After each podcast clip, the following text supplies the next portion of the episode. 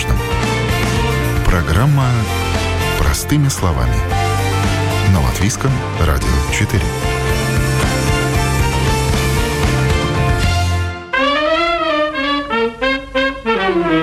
Несколько дней 40 человек живут как единый организм. Все интеллигентные, не очень богатые, зато любопытные и энергичные. И точно знают, ради чего отправились в путь.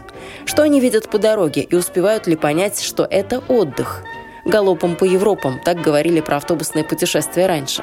Что изменилось? Кому подходят такие вылазки? Что предлагает туриндустрия и в какую самую дальнюю точку Европы можно доехать на автобусе? Это программа «Простыми словами». С вами я, Яна Ермакова, и прямо сейчас обо всем по порядку.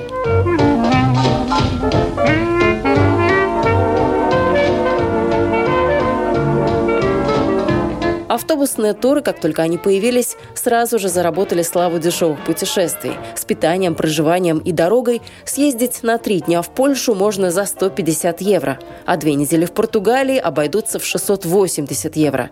Таков на сегодня разброс цен без дополнительных расходов.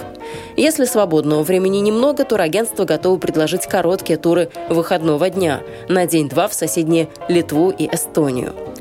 Красоты Европы из окна автобуса, член Латвийской ассоциации турагентств и туроператоров и директор компании «Озолстемстура» Ирина Терешко показывает уже 27 лет.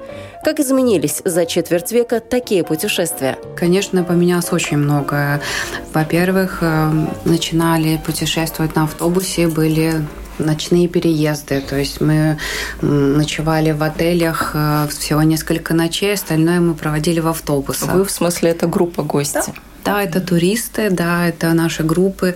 И э, это было сложно, но поскольку это только открылись, такие возможности путешествовать за границу, то люди с радостью использовали и ездили в очень большом количестве. Потихоньку, год за годом мы меняли наше качество обслуживания. Появились так называемые спальные автобусы, когда мы ехали тоже не ночевали в гостиницах, но ночевали в этих спальных автобусах, там раскладывались сиденье для ну, более ну, комфортного. Такой автобус уже 40 человек не набьешь, там нет, 20 так, минимум. Нет, или... так получается. Они так компактненько разкладывались, что в принципе был полный автобус. Я сама вот тоже как руководитель группы начинала.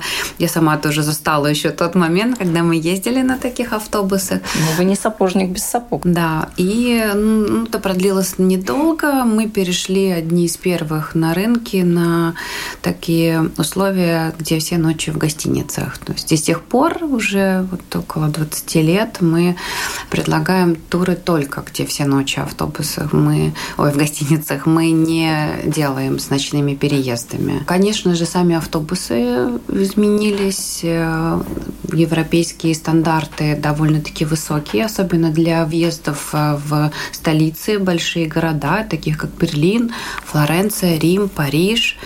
Нужно иметь определенный вид сертификата для того, чтобы ехать в город, а э, сертификат получают автобусы уже последних поколений. Поэтому, конечно же, для того, чтобы все объекты посетить, мы организовываем поездки на автобусах уже последних поколений с комфортом, определенной планировкой, определенным э, вида наружнего очень красивого и представительного, ну и удобные. Ну, мы знаем, как сейчас э, вытесняет э, город, центр города машины, потому что все сейчас у нас для пешеходов, э, курс на зеленый образ жизни, для автобусов туристических, насколько эта инфраструктура, она остается прежней, насколько можно припарковаться, где-то удобно ли это по европейским столицам? Зависит, конечно, от страны. Например, в Италию, когда мы едем, то в такие большие города, как э, Рим, Флоренция, автобусы доезжают до определенного чекпоинта. Это такой пункт, где высаживают. Это в пределах города, но не, конечно, не в самом центре. Да. Тогда мы добираемся либо на метро,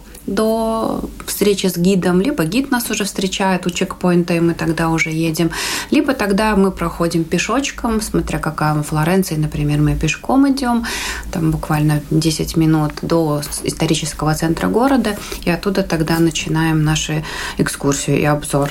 И также автобус забирает в этом месте нас. Э, такие есть ограничения. По Парижу пока что нет ограничений никаких, допустим, или там по Лиссабону, да, есть есть только условие, что это стоит э, определенную сумму немаленькую для того, чтобы автобус ездил по городу и имел возможность останавливаться у э, объектов. И требования на автобусы, они должны быть с определенным сертификатом. Это евро 5, евро 6, так называемые, э, чтобы не загрязнять окружающую среду. Автобусы ниже этой категории, они не имеют права заезжать в город. До какой точки вообще, в принципе, так можно на автобусе доехать? Что это у нас самое дальнее? У нас вот сейчас такой, скажем, самый дальний, наверное, маршрут – это Португалия. Очень популярная поездка, 14 дней. А в дороге сколько? В дороге, ну, если мы считаем конечный пункт Португалию именно, да, то это ну, где-то 3 с половиной дня. Проживаем мы 6 э, ночей на берегу океана и оттуда на, разъезжаем по экскурсиям. Маршрут довольно-таки сложный, потому что за 14 дней нам надо проехать 9 э, э, тысяч километров. И это непросто. Все у нас рассчитано прям по минутам, но последние вот несколько лет это один из самых популярных маршрутов. У нас полные группы. И вот сейчас в мае у нас поездка такая на полный и сентябрь практически тоже там не осталось свободных мест. Несмотря на то, что есть билеты, и они недорогие до Португалии, но как-то люди вот в последнее время выбирают поездки на автобусах. Ну, казалось, да, что они немножко отошли на второй план с развитием авиатранспорта, с развитием лоукостеров и дешевых билетов, но тем не менее, насколько автобусные путешествия, они бюджетные на сегодня? Автобусные путешествия, конечно, всегда э, были на порядок или на два по цене меньше, чем, э, скажем, авиапутешествия. Однако в связи с э, кризисом который сейчас э, возник энергетическим везде, во всем мире и в Европе, конечно же, цены очень сильно поднялись. Поднялись из-за цен на топливо, из-за цен на отели. А сколько процентов? 20? 15? Думаю, что некоторые поездки даже вплоть до 40%. Да, да, потому что очень резко просто это скачок такой в ценах произошел. И ну, сложно сейчас вот э, сравнивать, наверное, скажем, со временем, даже с 2021 годом. Подорожало все, но подорожали и авиабилеты, авиамарш э, поездки, так что автобусные ничем не отличаются, да. И, конечно, опять же, сравнивая, если э, с да, теми же групповыми поездками на самолете, все равно автобусные туры отличается по цене выгодно. А насколько группу сложно собрать? Насколько сегодня они собираются? И как работает эта сфера? То есть по принципу чартеров, когда несколько компаний предлагают одну поездку, и, условно, там с каждого агентства по три, по пять человек? Мы ничем не отличаемся от других операторов. Конечно, у нас есть э, э, тоже сеть агентств по всей Латвии, которые предлагают наши туры. У нас есть резервационная система, где можно выбрать места в автобусе. К этой резервационной системе подключены наши партнеры по всей Латвии. Насчет сложно или не сложно собрать группу, это такой, наверное, вопрос э, философский и зависит от э, вот каждого года. То есть каждый год есть такая цикличность вот в каких-то определенных направлениях. Например, в этом году очень популярно вот классический Париж. Да? Вот несколько лет вообще на него очень был маленький спрос, на этот маршрут. А в этом году все группы на лето уже практически полные. происходит это вдруг внезапно, никогда нельзя предугадать, какая страна и какой маршрут будет в топе. Есть, конечно, вот э, поездки, например, такая э, поездка между ледниками и пальмами Италия-Швейцария. А, называется она так потому, что мы живем на севере Италии, и ну, несмотря на это, это поездки настолько летом. Естественно, в это время в Италии очень жарко, и мы предлагаем экскурсию э, на поезде, который идет из Италии в Швейцарию. Это э, Берлинский экспресс. И с панорамой прекрасной на Альпы. Э, Альпы все в снегу, но вокруг при этом все зеленое. То есть это такая уникальная возможность посмотреть вот такое контрастное, скажем, путешествие. В поезде такие панорамные окна, из которых виден прекрасный вид. И выходим мы уже в Швейцарии. Вот эта поездка у нас уже много лет э, и группы полные, наполняется быстро. Португалия быстро набирается, хотя это очень сложный маршрут и долгий, и, в принципе, самый дорогой из всех автобусных туров. Италия прекрасно. У нас, например, поездка есть даже в Абулию, Баре. 12 дней, то есть это вообще ну, совсем такой краешек сапожка да, путешествие, да, вот, ну тоже очень популярно, несмотря на то, что у нас есть прямые рейсы Рига-Бари. Однако же два раза в год тоже всегда пользуется спросом большим, люди с удовольствием едут. А праздники, насколько это традиционное время для таких путешествий автобусных, там тот же Новый год, Пасха? Пасха э, в Европе всегда такие дни закрытые и тихие. Э, фактически все музеи, магазины, объекты закрываются, но поскольку у нас в Латвии выходные дни 4-5 в эти праздники, то люди все равно выбирают такие даты. Это проще отпроситься с работы, это можно всей семьей поехать. И, конечно, да, вот сейчас на Пасху тоже вот автобусы полные. В Италии едет автобус на Пасху, классическая Италия. И два автобуса на Краков тоже отправляются. Мы все маршруты, когда составляем на праздники, все объекты мы проверяем заранее, работают ли они. Мы делаем полностью сразу же запросы на все э, объекты посещения, чтобы быть уверены, что люди смогут все увидеть, то, что заявлено в программе. Рождество точно такой же принцип.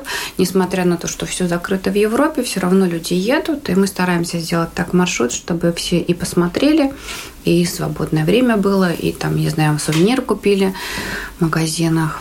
А на Новый год, да, на Новый год немножко другая тенденция, а, больше такой всплеск такого активного движения на активные поездки. Один из самых популярных – это Новый год в Монако.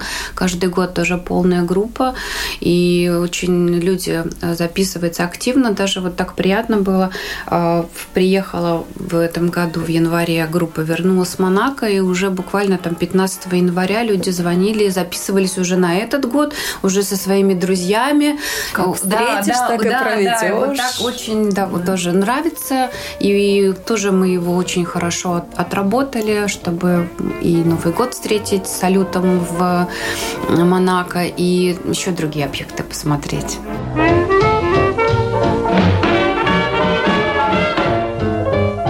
Насколько это путешествие такое обстоятельное, потому что оно считается автобусом, это значит галопом по Европам. Толком ничего не посмотрел, только вдохнул воздух Парижа, как уже бесконечная Польша. Возвращаешься домой. Так можно сказать о, и даже о самолетных маршрутах. Я сама летала, например, э, в тот же тур «Классическая Италия», э, инфотур.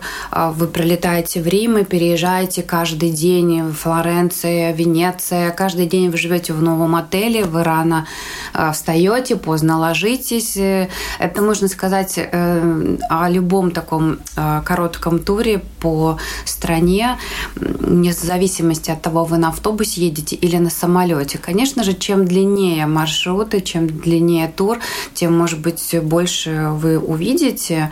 Но да, автобусные поездки отдыхом не назовешь, они более познавательные у нас есть какой-то пункт назначения, например, вот Париж, и пока мы до него доезжаем, чтобы люди, вот как вы говорите, бесконечная Польша, бесконечные автобаны, чтобы люди не уставали, конечно же, мы делаем по пути Берлин, но Берлин это всего несколько часов, а потом мы тогда уже едем до Парижа, и назад мы делаем Люксембург тоже для того, чтобы просто люди вышли, увидели другую страну, другой город, сделали фотокарточки, послушали экскурсии, если есть экскурсия. Часто мы делаем такие, как фотопаузы, например, там а, путешествия там, в Австрию или в Швейцарию. Мы там в Граце останавливаемся, да, в Австрии, чтобы люди просто сделали фото и не, не, не сидели все время в автобусе и не смотрели на бесконечно мелькающие э, поля или фуры,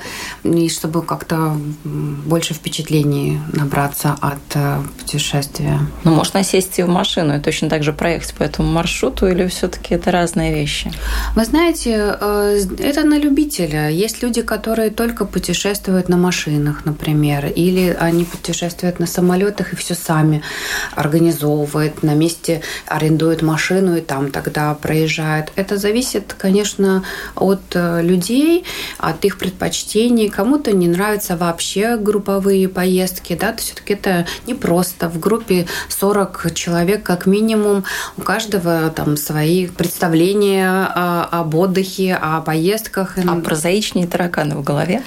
Ну, да, можно и так сказать, в общем-то. И, конечно, это не просто в группах путешествовать. Но, с другой стороны, у нас такие опытные руководители группы стараются как-то все конфликты сгладить, если они возникают а, между членами коллектива и группы, и как-то разнообразить э, весь этот тур, что люди отвлекаются от своих повседневных проблем, они уже не решают это внутри группы, внутри автобуса, просто ну, наслаждаются а, новыми странами, новыми впечатлениями. Еще хотела тоже сказать, что как-то, вы знаете, вот как ковид нас остановил, э, весь мир на вот эти два года, и люди после сидения дома практически двух лет, да, настолько соскучились по путешествиям, настолько соскучились по разным впечатлениям, что даже вот настолько благодарны приезжают с поездки вот возможностью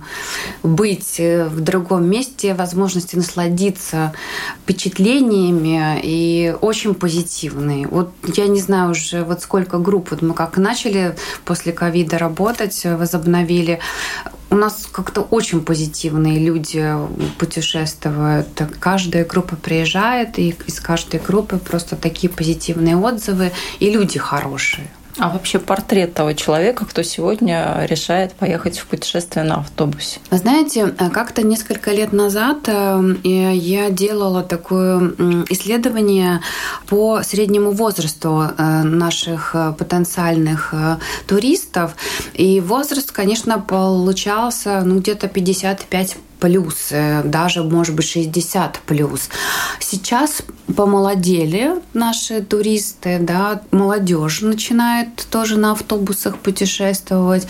И э, где-то вот возрастная категория, наверное, от 40 лет. И ну, либо семьи, либо тогда, если по одному, то у нас в основном женщины путешествуют. Среднего достатка, и, ну и тогда, если уже это пенсионный возраст, тогда уже люди, тогда, которые на пенсии, они наслаждаются жизнью и выбирают автобусные маршруты. Хотела тоже отметить, что сейчас такая волна э, опять э, наблюдается люди, которые никогда не путешествовали.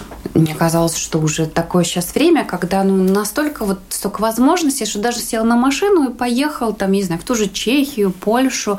Но нет, есть люди, которые не выезжали никогда, никогда не путешествовали. И это удивительно, с одной стороны, с другой стороны, приятно. Приятно открывать людям мир. Это замечательно. Насколько это подходит тем людям, кто, в принципе, не владеет иностранными языками? Потому что, мне кажется, такие путешествия, они вот ну, с этой точки зрения очень хороши. Да, люди любят э, такие поездки, потому что за них все уже организовано. Даже вплоть сейчас очень многие входные билеты а, в тот же Версаль, Лувр, Величку, пещеры и так далее покупаются в электронном виде. Да? То есть фактически им даже не надо покупать билеты. А, мы покупаем эти билеты из офиса и э, распечатываем, просто даем им в руки. То есть там даже об этом сейчас уже людям не надо беспокоиться. Да? Это, конечно, преимущество. И вы сели, вас везут, вы вышли, сошли, доехали до автобуса, до объектов, вам все рассказали. Да, если кто-то не знает языков, это идеально. Если кто-то путешествует по одному, всегда есть компания, да, то есть обязательно кто-то знакомится, и, и люди даже потом знакомятся вот в автобусе, и потом дальше путешествуют на другие маршруты, выбирают уже даже один раз. Даже у нас есть такие пары, которые в автобусе познакомились, и вот с тех пор вместе уже приходят к нам вместе, и вместе выбирают путешествие. Это тоже приятно. Для того, чтобы отправиться в такое путешествие, нам нужно сесть в автобус, там в конечной точке выйти, и, в принципе, вот это покрывает э, ну, бюджет такой очень э, дополнительные расходы. Там что же есть? Насколько дополнительные расходы бывают э, большими? А, дополнительные расходы обычно это входные билеты в музее, и они все указаны в наших программах. А, конечно, они могут меняться. Сейчас, я говорю, цены растут э, только вверх и довольно-таки ощутимо. Но уже мы сразу в программах пишем, например, сколько эти дополнительные расходы могут быть. Опять же, вот учитывая, что большинство уже входных билетов мы покупаем из офиса онлайн, люди уже сразу могут на месте, покупая поездку, выбрать, если они хотят посетить эти объекты, выбрать, они уже платят за входные билеты, и на месте тогда только личные расходы. Это обед, ужин, сувениры. А насколько вариативность подразумевает такое автобусное путешествие? Есть ли там поле для действий. Там шаг вправо, шаг влево, вся группа пошла сюда, я не хочу, я вот пошел туда посмотреть, что там за тем углом. Это тоже зависит от людей. И, конечно, вот э, если, например, человек хорошо ориентируется, владеет языками, или, допустим, уже в каком-то конкретном объекте был, да, то можно договориться с руководителем группы, что он там не посещает какой-то объект, а придет навстречу во столько-то, во столько-то, там-то, там-то. Это такой первый вариант, когда есть большое поле для деятельности. Второй вариант, когда человек вот первый раз, он хочет все, все экскурсии. Конечно же, особо много свободного времени нету, но мы всегда даем такую возможность купить сувениры, пообедать, например, да, или обед, или ужин хотя бы один раз, да, чтобы было у людей возможность. То есть мы стараемся, э, чтобы у людей было время для других впечатлений. Это шопинг, это еда, ну, даже, не знаю, чашка кофе, бокал вина – ну, такое путешествие, оно не подразумевает, что ты будешь так вот расслабленно сидеть, попивать чашечку кофе. Ну, может быть, будет таких пара минут, но, в принципе, это для тех, кто ходит э, на большие дистанции, кто путешествует, кто любознательный. В основном, да. В основном мы выходим из автобуса, доходим до объекта или встречаемся с местным гидом. Тогда либо посещаем объект, либо э, осматриваем город с гидом. И потом уже, ну, если есть время, время свободное, тогда вот мы тоже в конкретной точке выпускаем людей и э, собираем уже через определенное время для, ну, допустим, покупки сувениров, например, или для фотопаузы.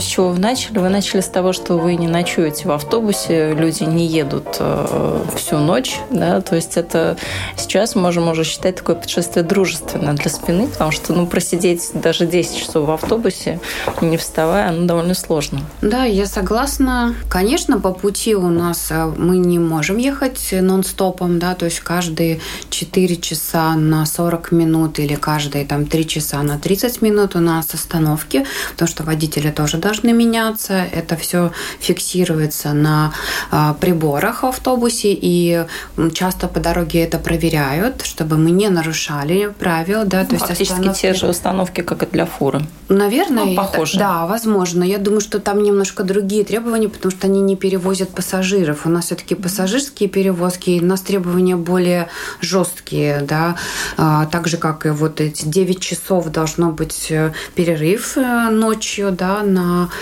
отдых. То есть это все очень строго, и мы все соблюдаем эти э, требования. Поэтому, конечно, остановки коротенькие по пути у нас есть, э, но ночуем мы только в отелях, да, только в отелях, чтобы, по крайней мере, хотя бы можно было выспаться, позавтракать, принять душ. А по пути чаечек, кофеечек да. или удобство для тех, кто часто бегает в туалет? Ну вот мы э, останавливаемся всегда на бензозаправках, когда у нас идут эти остановки плановые по пути каждые три часа. В Польше мы всегда и по дороге туда, и по дороге назад у нас большая остановка, где-то на час, на полтора, чтобы люди покушали горячую нормальную еду в таких местах, где принимают группы, где это быстро вкусно и больше недорого. Это обязательно у нас эти остановки. А дальше уже, ну, вот по возможности, если где-то у нас мы долгие, у нас переезд, и мы можем остановиться пообедать тогда или поужинать, тогда мы останавливаемся. Но это всегда на заправках, чтобы и туалеты были несколько, чтобы быстро было. И там и кофе можно взять, и чай попить. Сейчас после ковида мы уже не предлагаем ни чай, ни кофе в автобусе, вот, поэтому можно на заправке выйти и кто хочет чай, кто хочет кофе, в туалет, все, руки помыть, то есть такие уже комфортные условия. Ну, мы тут говорили о маршрутах подальше, подальше, а Литва, Эстония, наши соседи, что тут поближе у нас под боком, насколько популярны маршруты, ну, я так понимаю, это один-два дня, да? Да, э, мы по Балтии не делаем много поездок. У нас в основном, если мы делаем, то это корпоративные группы, это коллективы, это школьники.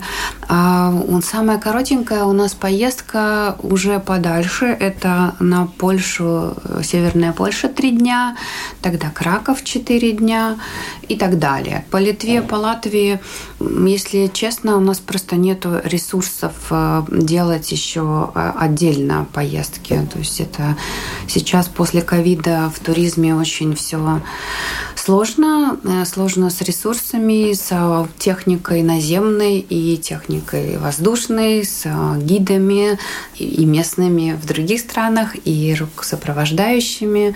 Поэтому у нас ограничены ресурсы. Из-за этого мы балтийские страны ну, так, на постоянной основе не организовываем туда поездки. Конкретно в вашем случае, да. вашей компании, да. в принципе, они существуют. А, конечно, Найти-то да, можно да. предложение. Конечно, у нас есть партнеры, через которых мы тоже вот если у нас люди просто ну, приходят, спрашивают, э, там, Литва, Эстония, один-два дня, у нас есть партнеры, с которыми мы работаем, и мы тогда уже в их резервационной системе э, делаем брони и предлагаем тогда поездки. Да. Это тоже популярно. Единственное, что, например, это только на выходные дни эти поездки.